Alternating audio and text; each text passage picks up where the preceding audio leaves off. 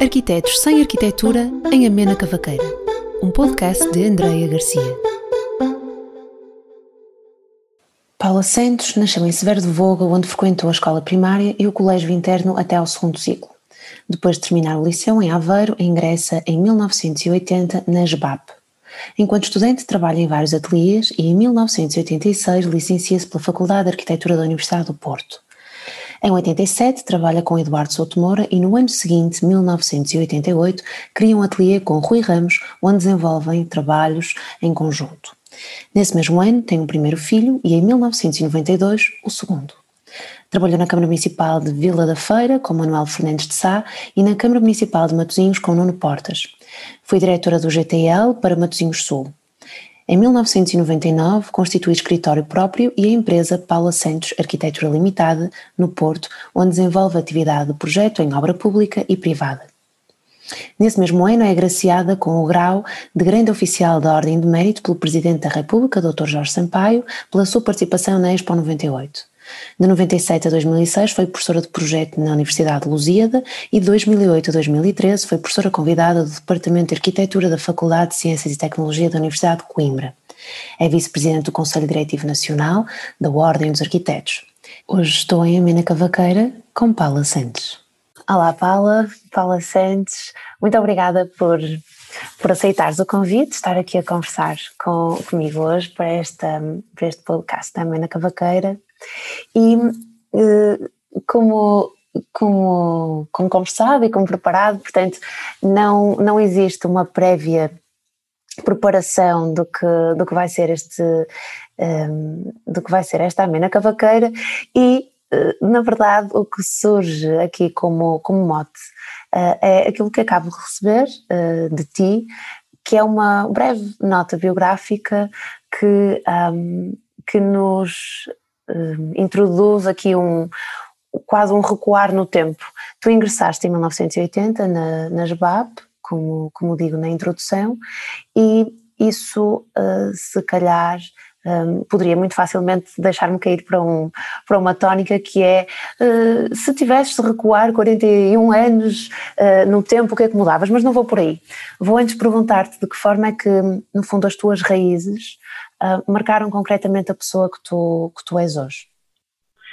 Bom, é, falando em 41 anos parece uma coisa enorme, imensa e, e, e só diz que nós já percorremos um caminho muito, que eu já percorri um caminho muito longo e não parece, a verdade é que não parece, parece que foi há, há uns anos muito, há 10 anos ou 15, mas pronto, na verdade já foi há 41 anos. Um, é interessante porque, não sendo eu do Porto, um, o Porto passou a ser o meu, o meu chão, digamos assim, porque vivo aqui já a maior parte, já dois terços da minha vida são passados aqui. Mas também, curiosamente, por outro lado, eu não me sinto daqui. Ou seja, há uma, há uma, há uma raiz. Uh, há uma raiz mais, mais anterior, anterior que tem a ver com a infância, com a adolescência, com a nossa ligação à terra de onde vimos, que me faz sempre sentir aqui um pouco estrangeira. Uh, e eu noto essa diferença entre mim e, por exemplo, os meus amigos que sempre nasceram no Porto e viveram com os pais sempre, a estudar com, em casa dos pais. Há uma grande diferença que se calhar agora é menos uh, como é que eu ia dizer, é menos perceptível, porque hoje há muita investigação, etc. Mas na altura, quando eu vim para o Porto, nós, nós, nós caíamos aqui de paraquedas, quer dizer, não conhecíamos nada, não conhecíamos a cidade, não conhecíamos os percursos dos autocarros, não sabíamos onde era a FAUP, nem sequer sabíamos onde era a escola. E, portanto, isso era uma aventura. E, e o que é que eu acho sobre a cidade? Na altura eu senti eh, eu vinha do, do, do, Liceu de Aveiro, vinha de uma terra pequena onde os meus pais moravam, de um colégio interno, ou seja, eu vinha de ambientes muito fechados, eh, muito controlados, digamos assim, e de repente chegamos a uma cidade muito maior, que eu conhecia de vir aqui no Natal e na Páscoa com os meus avós e com os meus pais, mas uh, conhecia muito mal e não fazia a mínima ideia o que é que vinha. Portanto, as pessoas de facto que chegavam aqui, não, não vindas assim uh, de outras paragens que eram muito mais fechadas na altura, uh, não sabiam bem, bem ao que é que vinham e uns adaptavam-se melhor do que outros. Eu devo dizer que me adaptei muito bem e que, hum, como talvez porque sou curiosa e sou, eh, enfim, sou aventureira e gosto de coisas novas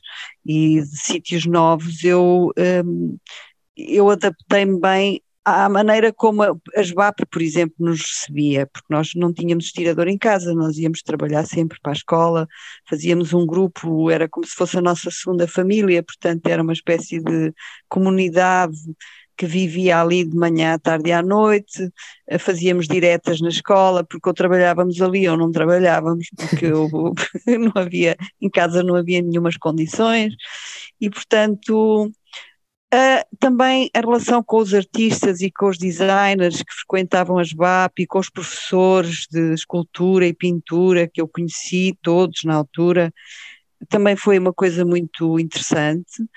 E foi aqui no Porto que eu comecei a, a, digamos, a aprender muitas coisas que eu não tinha para trás, como por exemplo cinema. Não tinha nenhuma formação em cinema, nem nenhum conhecimento, não, não havia filmes pelas terras por onde eu passava. Uh, uh, fui uma vez a Coimbra ver um filme maravilhoso que me ficou na memória, que eu depois posso dizer qual é que ainda é o filme hoje da minha vida, e depois vim a perceber que era um grande, um enorme filme da história do cinema. Mas. Quer dizer agora. eu já conto a história.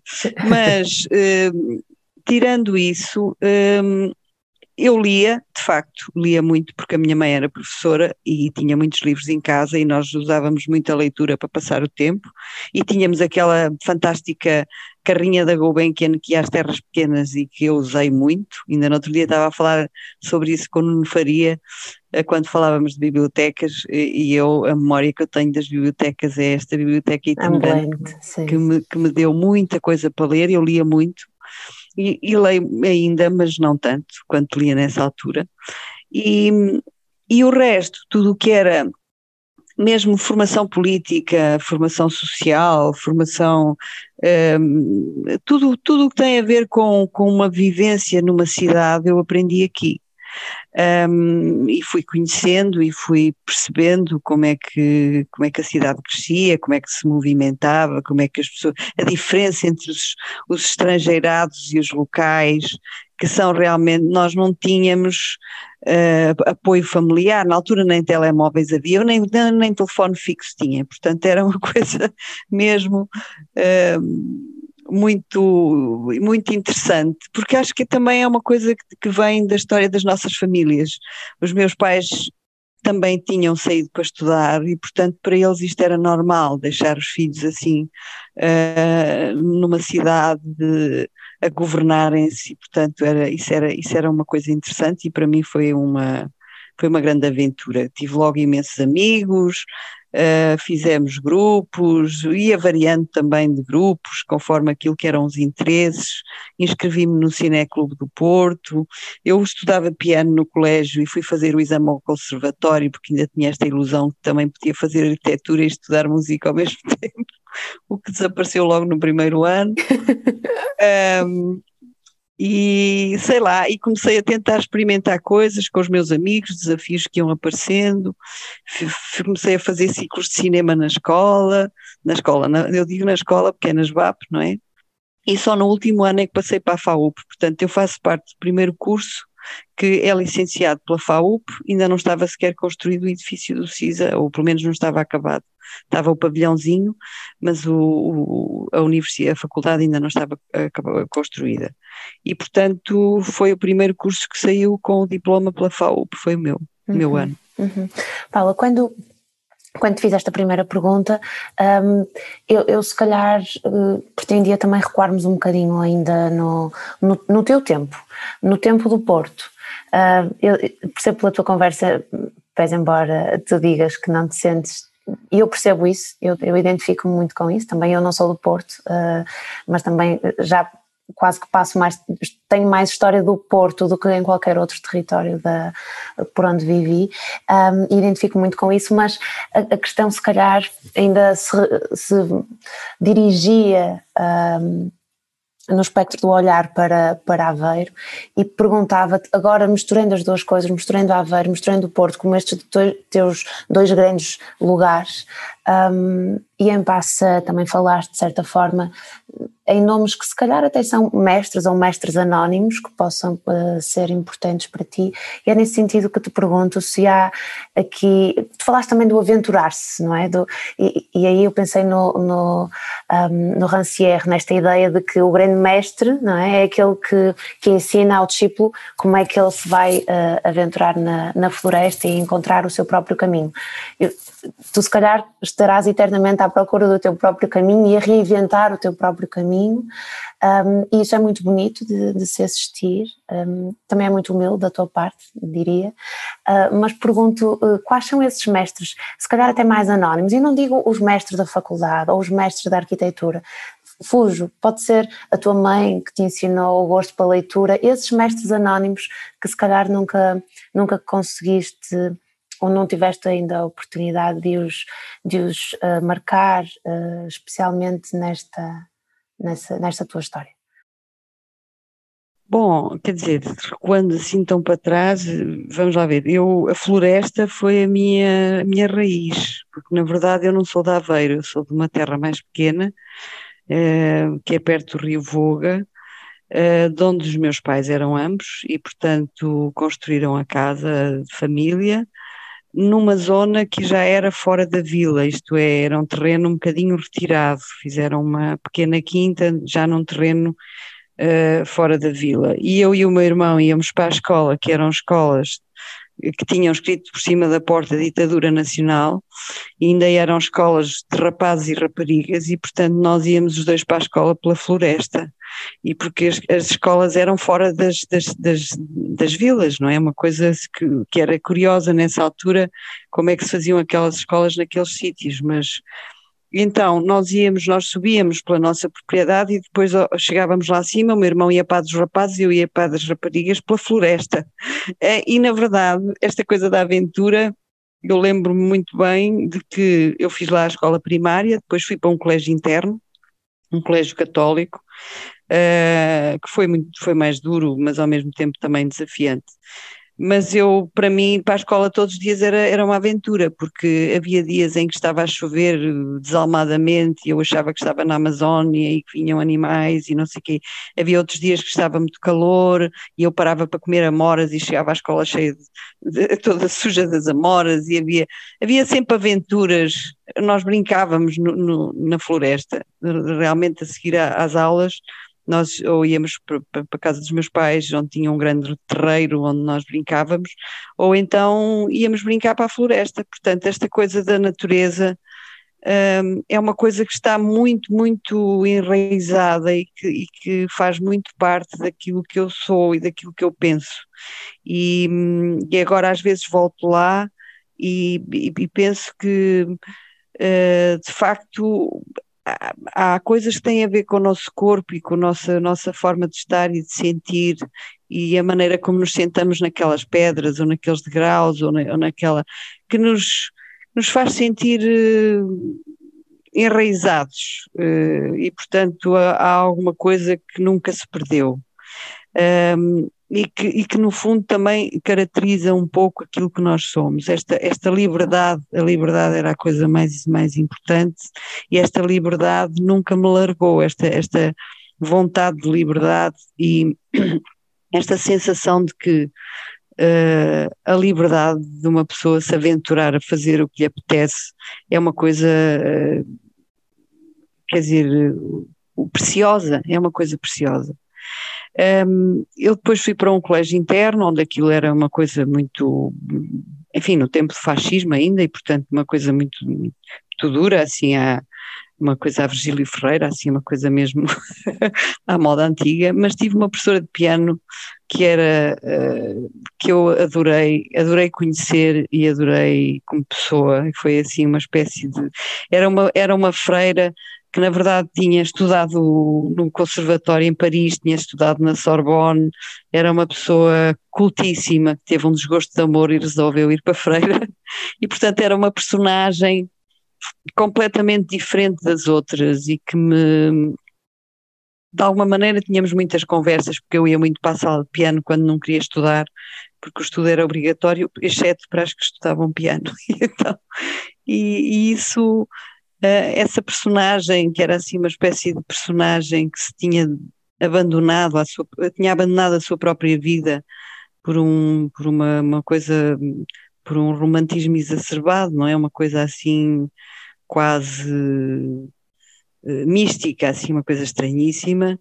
Uh, mas ela mostrava-me fotografias dela em Paris, de calças, de boina, e eu imaginava aquela personagem como é que tinha vindo cair ali. E, era, e essa, essa pessoa, sim, foi muito importante, é um dos tais formadores uh, anónimos, já morreu há muitos anos, mas, mas foi, foi uma personagem muito, muito importante. Depois tive muitas, muitas professoras e professores, porque na altura eu depois fui para o liceu a seguir ao 25 de Abril e aquilo era uma catadupa de professores uns atrás dos outros e nós nem chegávamos a fixar o nome deles, portanto aquilo era... Aveiro, Aveiro é uma cidade muito, é, agora já não é, porque tem universidade, mas na altura era uma cidade muito tradicional e muito provinciana, na verdade. Era uma cidade que não tem nada a ver com o Porto.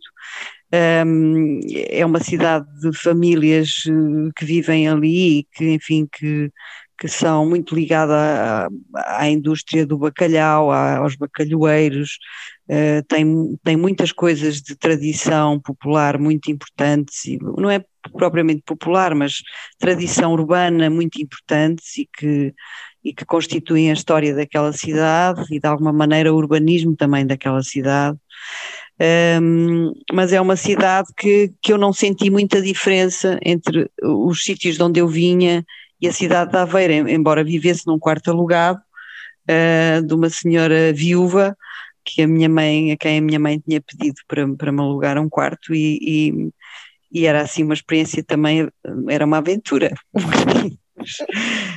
um, mas eh, não senti muita diferença. A grande diferença foi desse passado anterior para este uh, passado e presente que é o Porto. Aí sim senti uma diferença grande, porque o havia, como eu disse, para contar a história do filme, por exemplo, eu ia passar fins de semana quando eu estava interna no, no colégio, que era em Anadia, perto de Coimbra, Uh, eu ia passar muitos fins de semana à Coreia, tinha muitas amigas que tinham por ali, viviam ali, os pais eram, tinham hotéis e termas, uh, quer dizer, viviam nas, nos próprios hotéis no inverno, por exemplo. Então nós íamos passar fins de semana um, e tínhamos uma noção de aventura também muito grande, porque era percorrer um espaço que era de hotelaria no verão e que no inverno era, era um espaço para fantasia, quer dizer, andávamos de uns hotéis para os outros a fantasiar uh, nas piscinas e nos cortes de ténis e não sei o quê, tudo vazio, tudo sem água às vezes, pronto, era assim uma aventura. E aí uma dessas amigas, uma ocasião, disse-me, vamos ao cinema.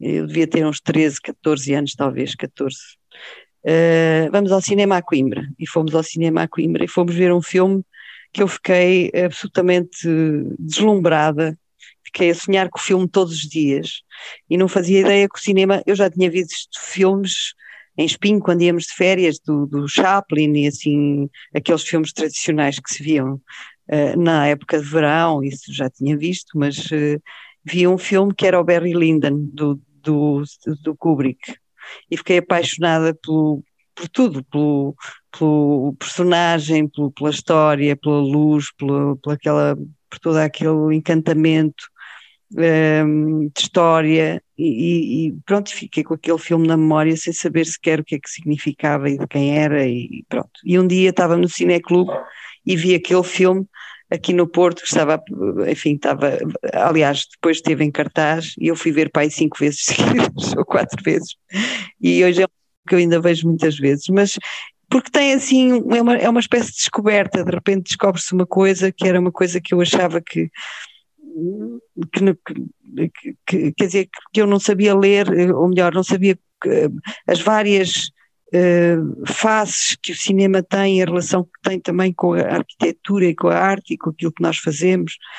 E, e foi aí que eu, de alguma maneira, me apaixonei por essa visão tão, tão de tanta beleza e de tanta, e de tanta intensidade e perceber que o cinema podia ser uma coisa que nos transportaria sempre para um mundo diferente e para, um, e para, uma, e para uma área do nosso imaginário que nós muitas vezes nem estamos à espera e, e pronto. E depois quando vim para o Porto, a primeira coisa que eu comecei a perguntar foi eh, onde é que se vê cinema, como é que se vê, como é que fazemos e tal, e pronto. E aí começou a história da relação com o cinema, que também é muito importante, sim.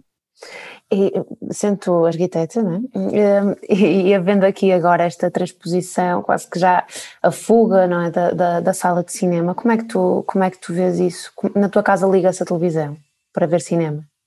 Liga.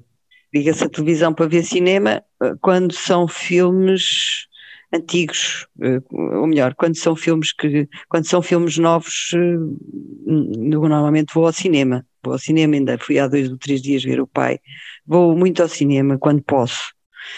E gosto da ideia do cinema, esta coisa da pandemia de não ter cinema. Eu gosto de ir ao cinema, gosto das salas. Uh, pronto, agora temos alguns cinemas já mais agradáveis, já não é preciso ir aos shoppings.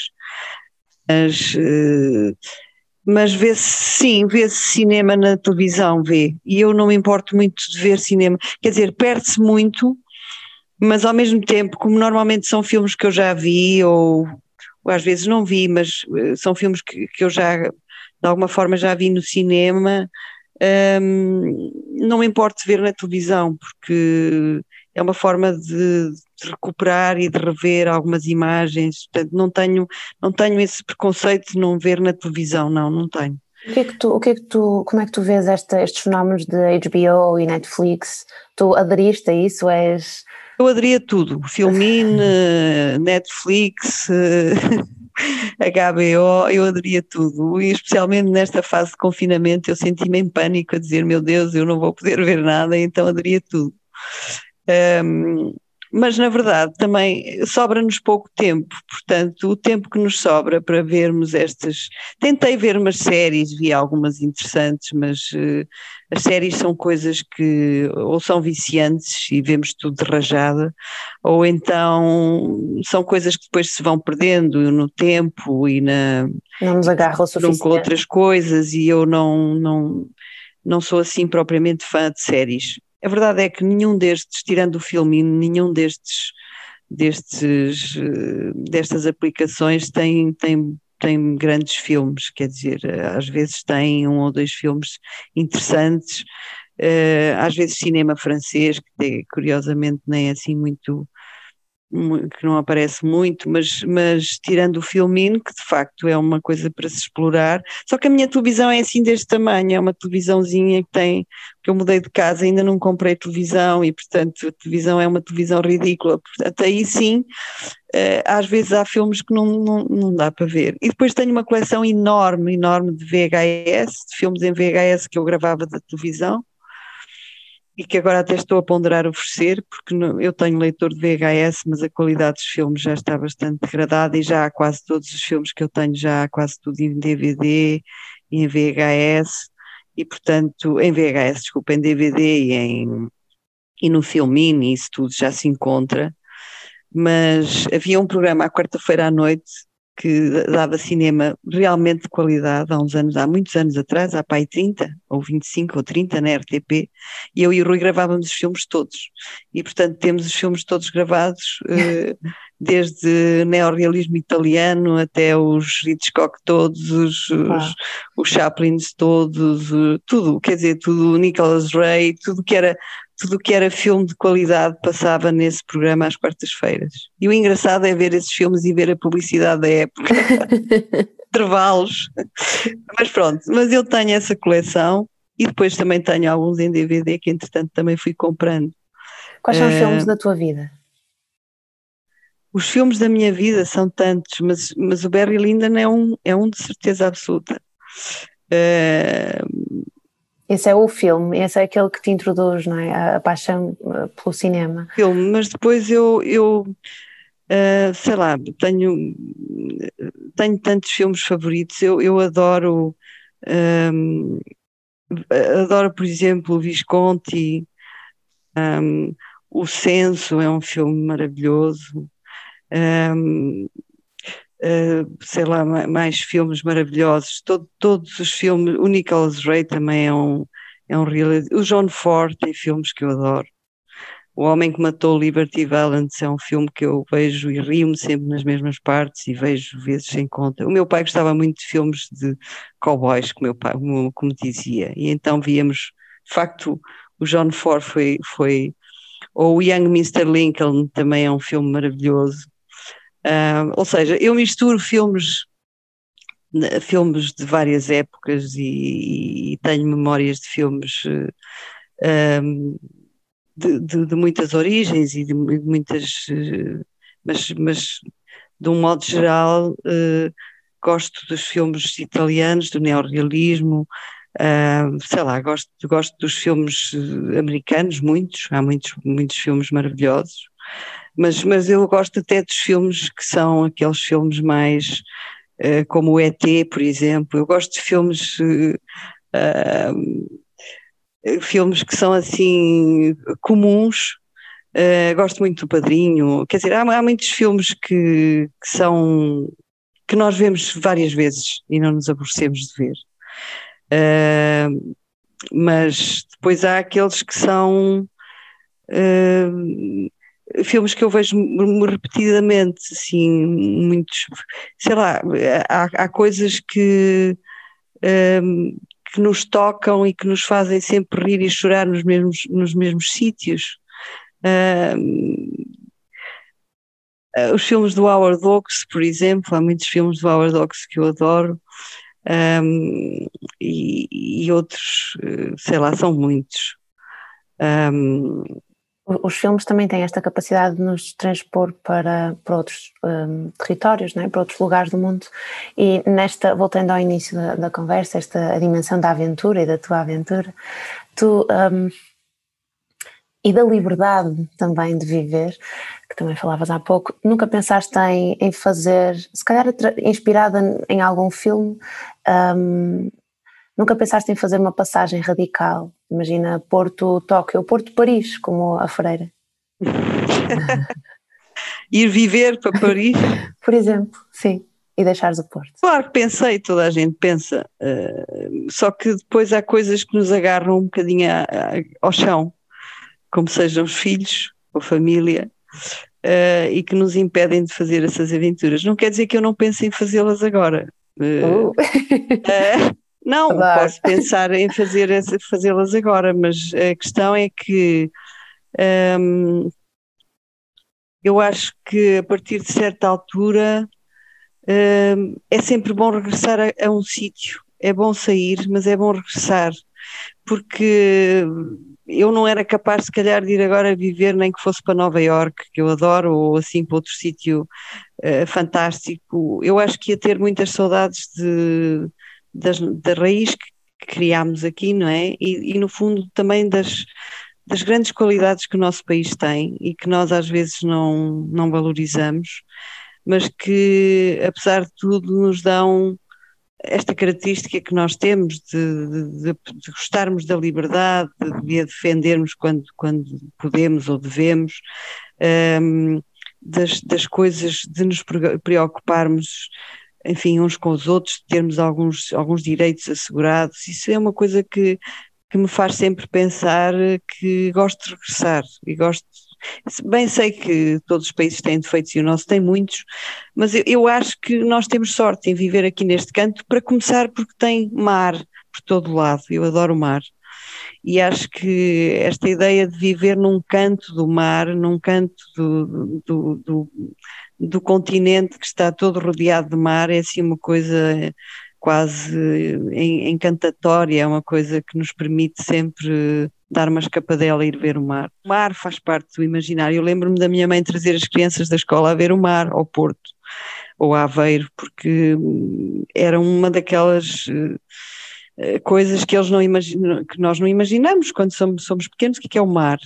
E na verdade eu, eu, eu gosto de regressar. Eu poderia mudar-me para um sítio qualquer periodicamente, num período de tempo, mas já não era capaz de ir agora assim viver para para países nórdicos nem pensar, quer dizer, havia sítios onde eu não queria para a Ásia, também fui à Ásia uh, há uns dois ou três anos, duas ou três vezes, e não, não acho que nunca me adaptaria. Portanto, eu acho que nós, o nosso, o nosso modo de ser e o nosso modo de estar também se adapta aos nossos sítios, aos sítios que nós criamos. E, portanto, isso, isso também é o que faz a casa, não é? A casa, a casa, a nossa casa interior é aquilo que nos faz regressar e que nos faz, sei lá, sentir bem. Uh, e o sítio onde nós estamos felizes sozinhos, por exemplo, há sítios onde nós estamos felizes sozinhos e há outros sítios onde, onde era impossível estarmos felizes sozinhos, estaríamos numa infelicidade enorme. E, e eu acho que esta raiz, esta casa, uh, a casa onde nós, enfim, crescemos e nascemos e, e vivemos toda a nossa vida, neste caso neste país, que eu acho que é um país uh, excepcional. Um, eu acho que não me vejo agora com esta idade ir viver assim para. E aliás, eu vejo os meus amigos todos a quererem regressar, a maior parte dos amigos que andam por fora. Estão porque ganham mais dinheiro e porque têm outra qualidade de vida, etc. e tal, mas a maioria gostaria muito de regressar. E eu acho que percebo esse sentimento de regresso, de. De pertença. De pertença, sim. Um, falavas aqui do lugar sozinho, cada frase tua daria aqui um mote para mais uma pergunta e mais uma pergunta. Sei lá, ia-te perguntar se falaste em sorte, ia-te perguntar se a sorte, se acreditas que a sorte dá de facto muito trabalho, mas não vou perguntar isso, até porque estamos a ficar com muito pouquinho tempo e vou, vou para uma penúltima questão. Um, falavas do lugar, do lugar individual, o lugar. Um, da solidão, de sabermos estar com, connosco. Um, e isso, no fundo, é, vem a propósito da ideia de intimidade. Tu defendes que, que há um reduto último que não se partilha, nem com quem se ama. Sim, com certeza, sim. Eu acho que nós todos temos um lugar secreto. Uh, e esse lugar secreto é uma coisa onde nós temos as nossas. que se calhar nunca ninguém descobre, nem nunca ninguém tem que descobrir, que é o que nos faz indivíduos, é o que nos faz diferentes uns dos outros.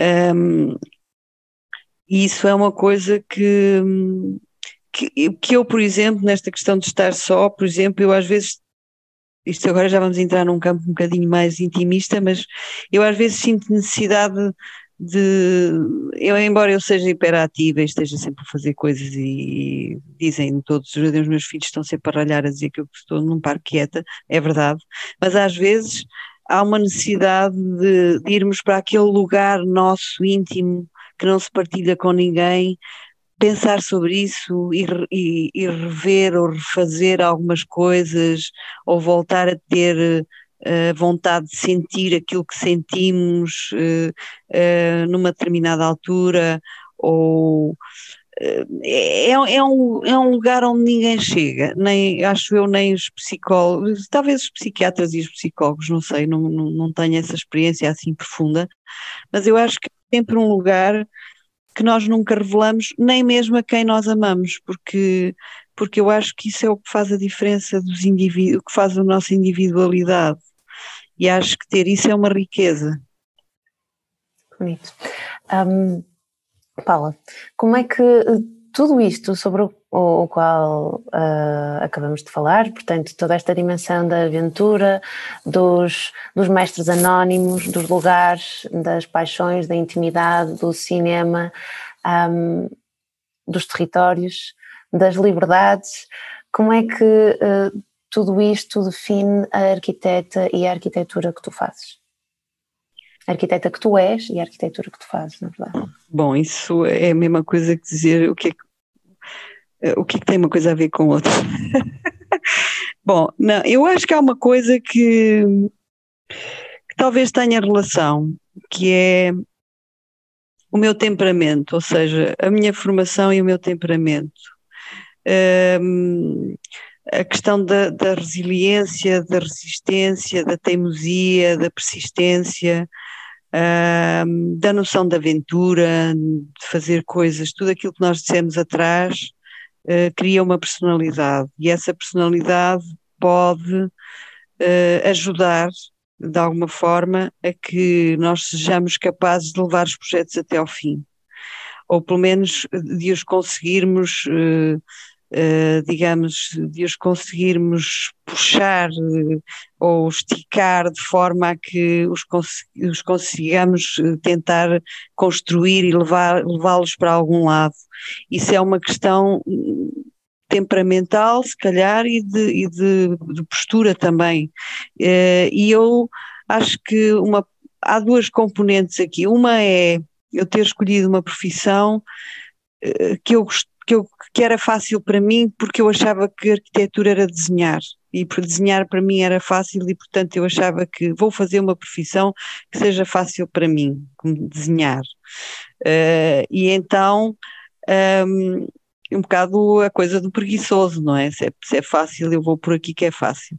Mas eu acho que as duas coisas, a, a vontade e o gosto de desenhar e, e, e a questão temperamental de, da resistência, da, da persuasão, persuadir os outros daquilo que se quer fazer, uh, insistir, criar, construir, inventar.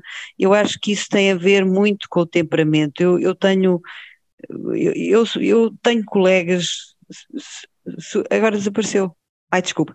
Tenho colegas super dotados, uh, super talentosos, a quem depois falta uh, aquele, aquele impulso da persistência, da, da teimosia, do, do, sacrifício às vezes, que é voltar a refazer e a fazer e a refazer e a fazer e a refazer, e portanto isso, as duas coisas juntas é o que, é o que leva a fazer a arquitetura que fazemos. Agora, a arquitetura que eu faço é, não é só minha, é minha de toda a gente com quem eu trabalho, das influências daquilo que se vê às vezes num filme, ou num livro, ou num. num ou, ou no, nós não falamos de arte, mas a arte é muito importante também aqui.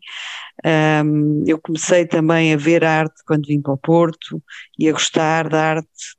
Um, com os professores, nomeadamente com o Carneiro, eu não falei do Carneiro, mas foi um Alberto Carneiro. absolutamente extraordinário, uma, uma personagem para mim, uh, para a minha formação incrível, até porque fizemos uma viagem, agora estou a divagar, mas fizemos uma viagem à Itália de 15 dias eh, com o Carneiro a fazer de guia, que foi uma coisa que eu nunca mais esqueço. Ele a mostrar os tintoretos, a fazer-nos entrar na Praça de Veneza de olhos fechados e abrir os olhos quando estamos dentro da praça.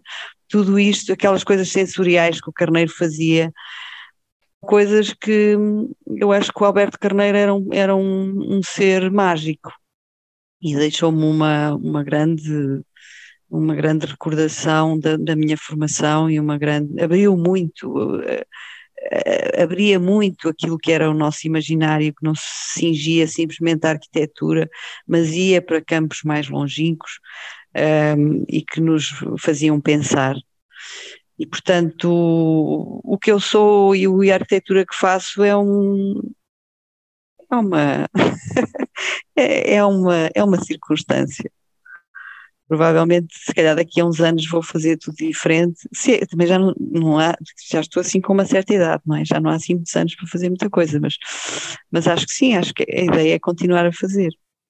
E bem, olha, obrigada Paulo por esta conversa. Um, para mim é uma sorte estar a fazer estas, estes podcasts, porque são sempre uma oportunidade de, de eu ter aqui, e, e, volto a dizer o que já disse num outro programa, isto é uma oportunidade egoísta, porque eu consigo uh, trazer aqui uma, uma panóplia de, de, de, de pessoas que são, um, que são referência para mim. E, portanto, estar a ter esta conversa uh, pessoal, uh, intimista e, e esta, e no fundo esta partilha que depois é disseminada, se alguém quiser ouvir, mas no limite ela não é pensada para que ninguém a ouça, de facto é uma conversa, um, é sempre uma conversa muito, muito direta e, muito livre e muito intuitiva e trouxe-nos por este caminho, mas eu espero que muitas mais venham a surgir e que nos tragam por outros, que nos conduzam por outros caminhos. Esta foi, esta foi muito bonita um, e deixou-me aqui um, muito curiosa por outras camadas de, de ti que eu tenho a certeza que o tempo nos vai uh, permitir escamotear e, e, descobrir. E tu és uma das minhas maiores referências uh, na arquitetura, portanto quero agradecer-te a humildade e a generosidade de uma vez mais me teres dito que sim e teres aqui uh, feito esta partilhado aqui tantas, tantas dimensões que eu, que eu deduzo que até sejam um bocadinho às vezes difíceis, porque de facto estão, estão num, vão muito para lá desta dimensão uh, profissional, que é aquela que muitas vezes nos conecta aqui uns aos outros nesta, nesta rede da, da arquitetura. Portanto, um, temos, em, temos em comum a paixão pelo cinema, mas temos muitas outras coisas em, em comum e eu acho que. Um, eu acho que é esse que é esse mistério da vida e do amanhã que nos que nos vai de certeza agarrar, ou que se tu me permitires, eu vou agarrar para, para continuar a, a estabelecer esta, esta amizade contigo. Portanto, muito obrigada organização do meu discurso, porque na verdade também não preparei nada.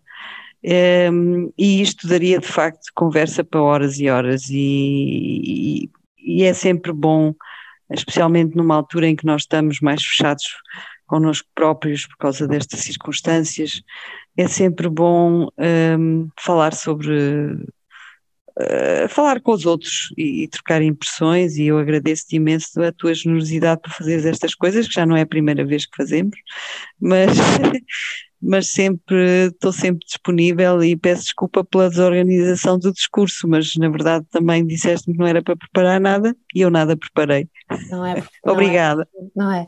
Vamos, já, eu acho que estamos todos a, a precisar desta espontaneidade, é? deste, deste, lado humano, genuíno, livre, como tu dizias, e aventureiro, não é? Aventuroso, se quisermos, também no, no diálogo. Obrigada, André. Obrigada, Paula. Arquitetos sem Arquitetura em Amena Cavaqueira, um podcast de Andreia Garcia.